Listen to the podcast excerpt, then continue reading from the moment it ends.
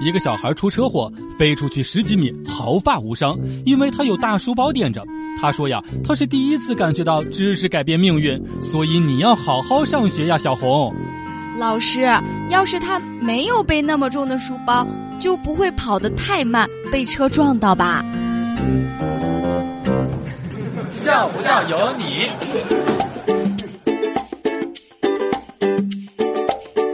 小时候跟小伙伴们在操场上追逐打闹，小伙伴略矮，当他跑过宣传栏的时候，我紧跟在后头，然后一头撞在了宣传栏上，当时就两眼一黑，整个人昏倒了。帮岳父家里面网鱼，站在船上下网的时候，我忽然想，我这手机该换了呀。帮岳父干活掉了，老婆多半不会多说啥吧。鬼使神差的，我一掏手机，手一滑，手机居然真的掉了，眼看着就要落到了水里，突然唰的一声，旁边伸过来一个网兜，居然稳稳的接住了。旁边的小舅子高兴的说道：“姐夫，我帮你挽回了千把块的损失，你该怎么感谢我呀？”笑不笑由你。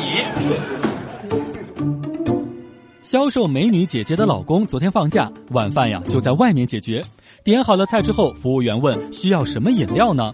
销售美女姐姐扭头就对着抱着儿子已经做好的老公，习惯性的叫了一声：“哥，你要什么饮料？”瞬间整个饭店一点声音都没了。顿了顿，人家才继续吃饭。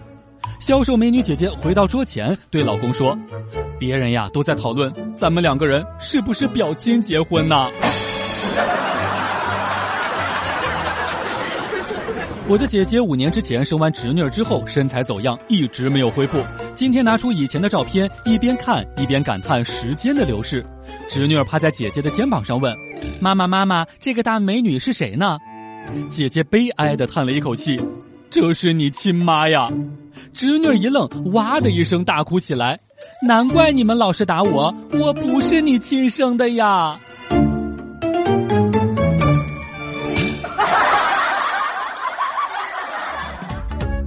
每天两分钟笑不笑由你。你要是不笑我就不跟你玩了。